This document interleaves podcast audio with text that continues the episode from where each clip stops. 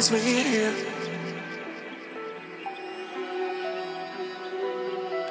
Feeling kinda lost, nothing is real. here. Beauty with a cause.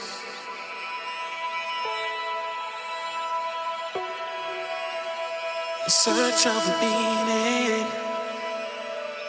In search of a meaning.